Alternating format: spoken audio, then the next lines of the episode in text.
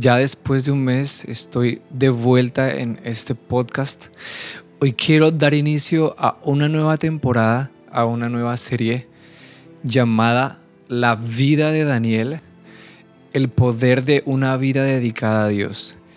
Y es impresionante eh, ver cómo en la Biblia podemos ver hombres y mujeres comunes y corrientes como tú y como yo que lograron tener un estilo de vida impresionante frente a Dios y frente a, a los hombres, pero principalmente frente a Dios.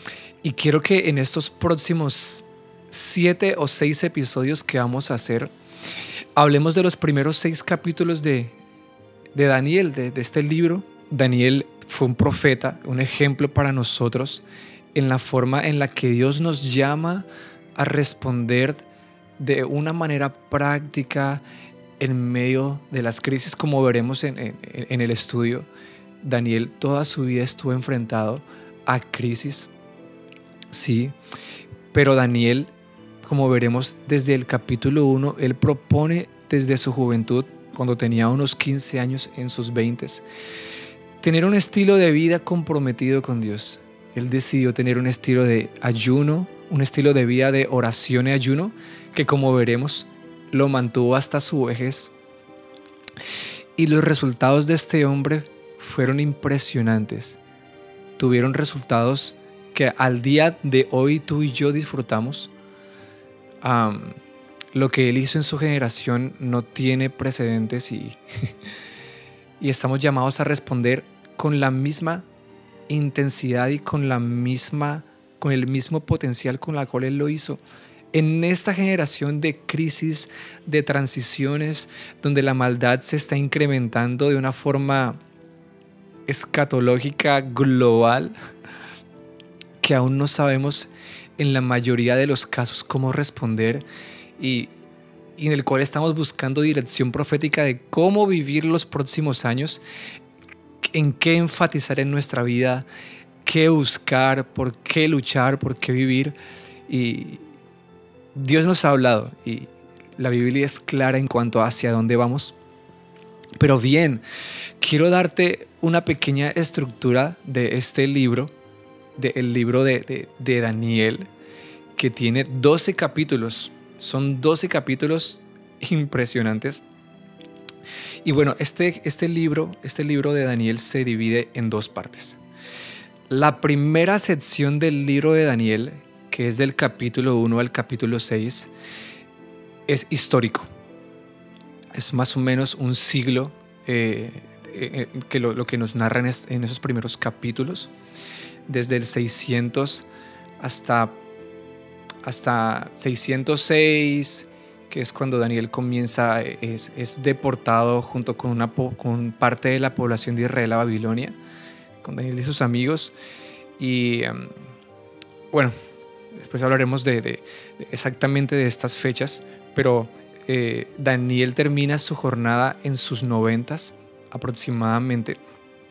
Pero bueno, estos primeros seis capítulos, eh, Dios nos muestra a través la vida de este hombre, Daniel, seis ejemplos de los valores del estilo de vida que tú y yo debemos tomar. Son seis ejemplos tremendos y que Dios nos está llamando a vivir en este momento en la historia. Aquellas personas que estamos esperando con deseo el regreso, la segunda venida de Jesús que Él prometió y que Daniel pudo ver. Y mm, bueno, estos seis ejemplos incluyen, de forma general, incluyen un estilo de vida de consagración frente a Dios, buscar vivir los más altos niveles de devoción personal, tener un estilo de vida de oración y ayuno y él es muy enfático en esto. Lo segundo es ser perseverantes. ¿Ser perseverantes a qué? Ser perseverantes a la presión cultural, ser perseverantes a las presiones del sistema de este mundo, es decir, tomar nuestro lugar como podemos ver a lo que somos llamados en la Biblia, tomar nuestro lugar en el ámbito público, en todas las esferas sociales, en la política, en la economía, en los medios de comunicación, en la ciencia y tecnología, en la educación. Y tercero, valentía. Valentía, osadía, audacia, coraje, como le quieras llamar. Estos tres elementos son un tema principal en estos seis primeros capítulos del libro de Daniel.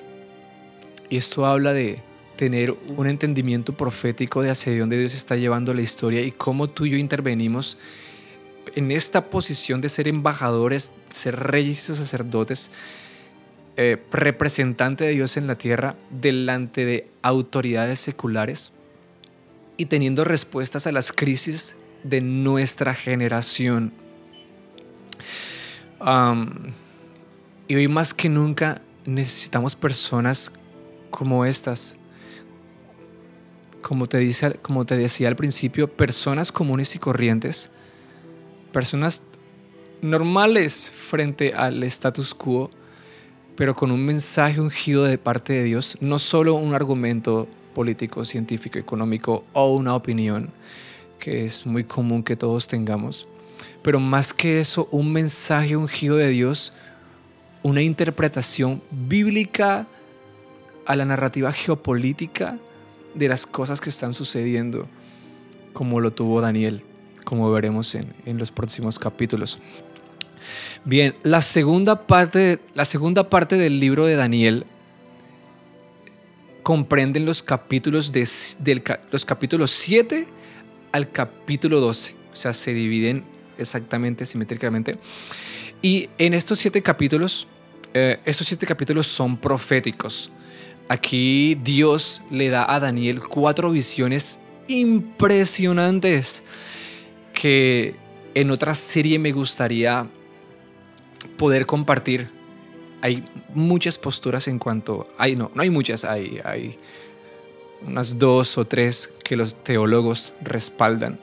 Y quiero compartirte la que en mi opinión eh, creo que es, ¿verdad? Creo que son las interpretaciones de lo que Daniel quiso decir con, los, con las 70 semanas, con los 2300 días, con la visión de capítulo 7 de las cuatro bestias, con la visión, con, los 1260 días, los 1335 días, los 1290 días, los tiempos, tiempos y medio tiempo. Ah, ah, son temas que después vemos en Apocalipsis, cómo esto se alinea perfectamente. Entonces Daniel ve siete visiones.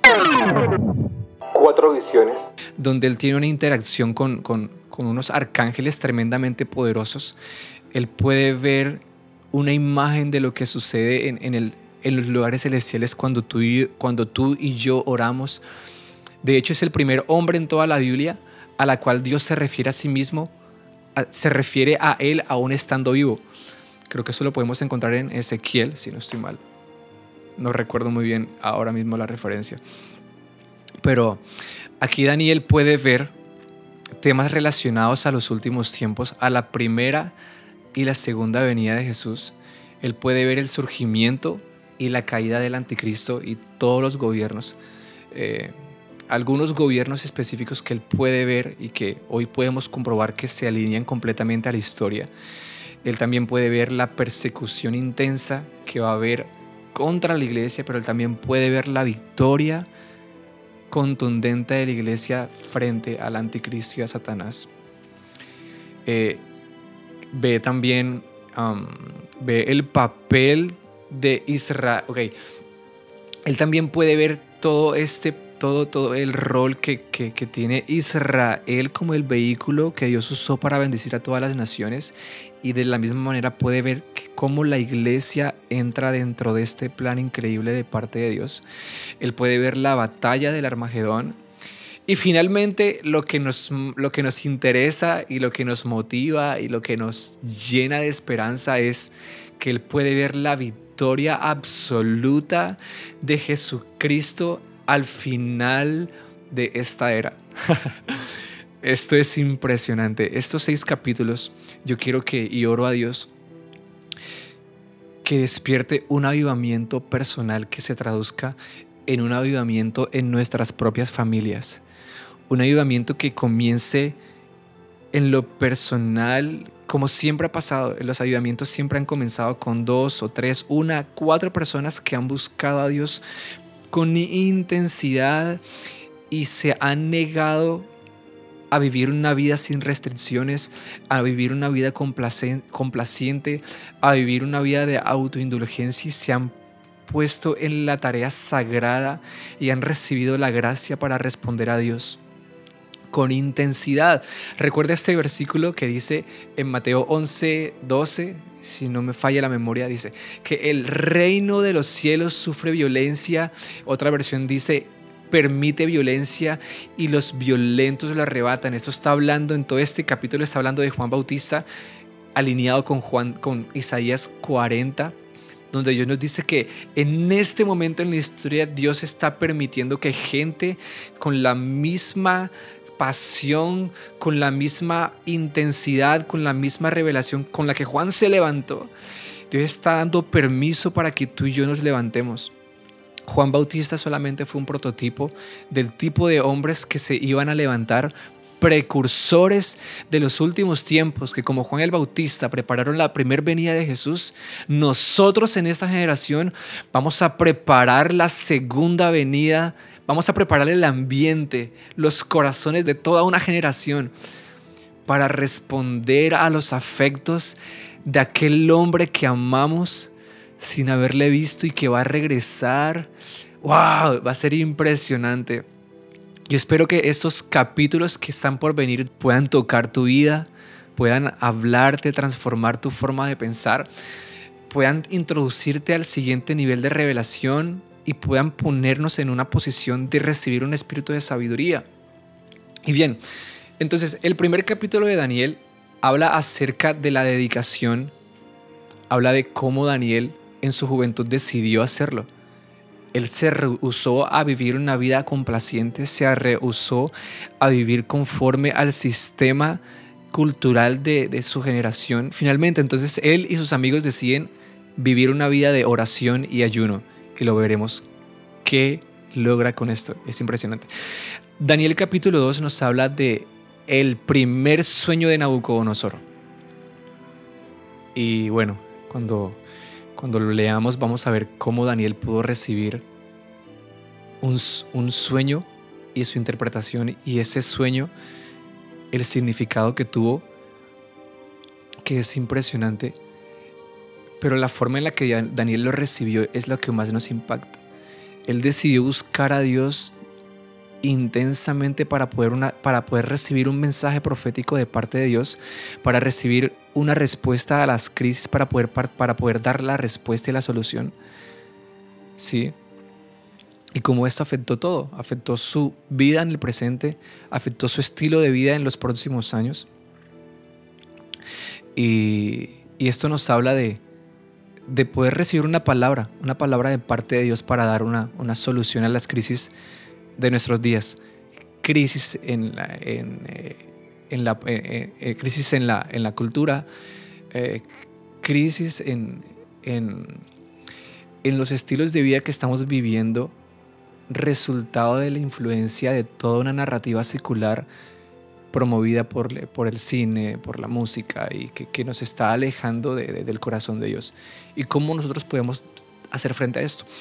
Daniel capítulo 3 nos habla de ser un testigo fiel. Y esta es la escena donde los tres amigos de Daniel, eh, Sadrach, Mesach y Abednego, son lanzados, echados al horno de fuego por la envidia de otras personas. Pero podemos ver cómo, cómo ellos en medio de esto son testigos, son testigos fieles y no cambian de opinión, como que, ok, eh, apenas vieron el peligro, dijeron, no, vamos a ocultar que somos cristianos, vamos a ocultar que oramos, que buscamos Dios con intensidad, que queremos vivir una vida íntegra, a pesar del reproche, no, ellos no ocultaron, ellos vivieron este estilo de vida a pesar que esto les costaría la vida. Y a eso estamos llamados nosotros. Ellos pudieron ser voces proféticas en su generación porque decidieron ser unos testigos fieles. Testificar con fidelidad, hablar sin exagerar y sin disminuir para agradar a unos o a otros. No, ellos dijeron lo que Jesús quería decir en esa generación y vivieron la forma en la que Dios quería que vivieran, que vivieran en su generación. Y mira lo que pasó. Dios los libró del horno de fuego y terminó asesinando a estas personas a, los, enemigos que intentaron asesinar a estos tres muchachos que amaban a Dios. Dios preservó sus vidas y así va a pasar con nosotros. En los últimos tiempos van a haber momentos de crisis, van a haber momentos de persecución, van a haber momentos de, de, incluso que vamos a estar expuestos a la muerte, pero porque nosotros somos testigos fieles, Dios nos va a salvar de un horno de fuego. Ahora, quizás no literalmente pasemos por un horno de fuego, pero en nuestra vida cotidiana pasamos momentos quizás de vida o muerte donde es, es probado, ¿verdad? Es probado nuestro corazón, es probado nuestra fe frente a Dios y frente a los hombres. Al final de estas historias siempre Dios resulta siendo exaltado y proclamado como el Dios que es sobre todos los dioses, que está por encima de todo líder político, ministro, ¿verdad? Alcalde, gobernador, rey. Dios está por encima. Daniel capítulo 4 es el segundo sueño de Nabucodonosor. Ah, y este sueño es increíble porque eh, Dios está hablando acerca de, de ser justos Dios está hablando, es un llamado a la justicia, sí, pero también es una declaración de Dios de que Él tiene misericordia. Dios nos llama a vivir vidas justas frente a las personas, vidas de tener misericordia frente a las personas, ¿verdad? Pero también nos llama eh, a, a recibir su misericordia, sus advertencias de que debemos arrepentirnos para no pasar por pérdidas, ni por juicios, ni por crisis. Daniel capítulo 5 habla de el banquete de Belsasar. Y esto es impresionante porque también es otro sueño. Es un sueño, no, no es un sueño, es una visión. O más bien, no es una visión, al parecer es, es, una, es un evento literal que todos pueden ver en ese momento. Y habla de que Belsasar tomó los utensilios sagrados que su papá Nabucodonosor había tomado hace unos, hace unos 70 años, entre 60 y 70 años atrás del templo en Jerusalén y los tomó como su tesoro, personal. Entonces el banquete de Belsasar, eh, él toma esos objetos sagrados en medio de un momento de depravación y, Dios envía un ángel y este ángel escribe una palabra en la pared que dice Neme, Neme, Neme, Neme, Tekelu, Parsini, si no estoy mal. Y, este hombre entra en shock, le tiemblan las rodillas y todo su staff ahí, sus princesas, concubinas y príncipes están ahí, quedan en shock por lo que están viendo, entran en temor. Dios juzga a Belsasar el hijo de Nabucodonosor porque obró con soberbia, obró con orgullo, obró con, obró con, ah, con, con un orgullo impresionante delante de Dios. Y esa misma noche dice que vino, llegó el imperio medo-persa bajo Darío y los conquistó. Hasta allí le llegó el reinado a, a Belsasar. Y esto nos habla de la caída repentina de los gobiernos. La Biblia dice que Dios es quien pone y quita reyes. Eso lo podemos ver en Proverbios 21, versículo 1. Y muchas referencias acerca de cómo Dios obra en su soberanía para, para hacer fluir sus propósitos en la historia. Y hay mucho más que hablar de esto.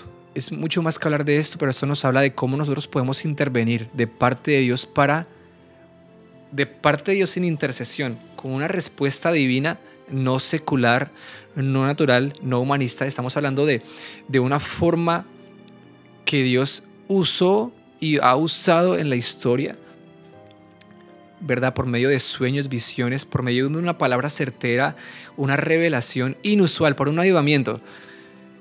Él puede cambiar el curso de los gobiernos. Y aquí lo hizo. Impresionante. Daniel 6, es la famosa historia de Daniel en el foso de los leones. Eh, esta es una historia que todos conocemos, pero es tremendamente dramática y la profundidad de esta historia es, nos, nos, debe, nos debe quebrantar, porque habla acerca de la, de la liberación sobrenatural de Dios hacia los creyentes en medio de la persecución. Es impresionante. Creo que Daniel en este, en, esta, en este punto de su vida, él ya tiene unos 80, 85 años. Y aún así, mira, desde su juventud él decidió tomar un estilo de vida de consagración, de ayuno, de oración. Y, y durante toda su vida la persecución, la crisis nunca dejó de ocurrir. Pero la gloria y la victoria de Dios en cada una de ellas nunca faltó. Y tú y yo, amigo, que, nos, que estás escuchando este podcast, tú y yo estamos llamados a vivir en este tiempo en la historia como Daniel y sus amigos. No ser indiferentes a lo que está pasando, no ser indiferente a las leyes que están siendo aprobadas, no ser indiferentes a la cultura que se está imponiendo, donde se está tratando de remover la influencia de Jesús de todas las esferas sociales, de las escuelas, de los colegios, de las universidades, de las instituciones de gobierno.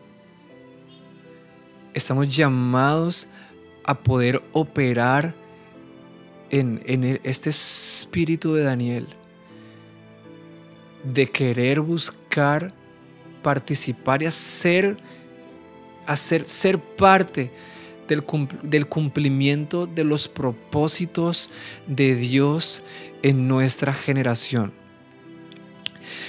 Wow, con esta introducción quiero darte, eh, quiero darte la, la, la, quiero darte la bienvenida a esta nueva serie el poder de vivir una vida, de, una vida dedicada a Dios. Este es el tiempo, mi amigo, este es el tiempo, mi amado, de vivir los más altos niveles de devoción personal, de buscar realmente cuál es el propósito de Dios en nuestras familias, en nuestras vidas, en nuestra generación y lanzarnos a ello.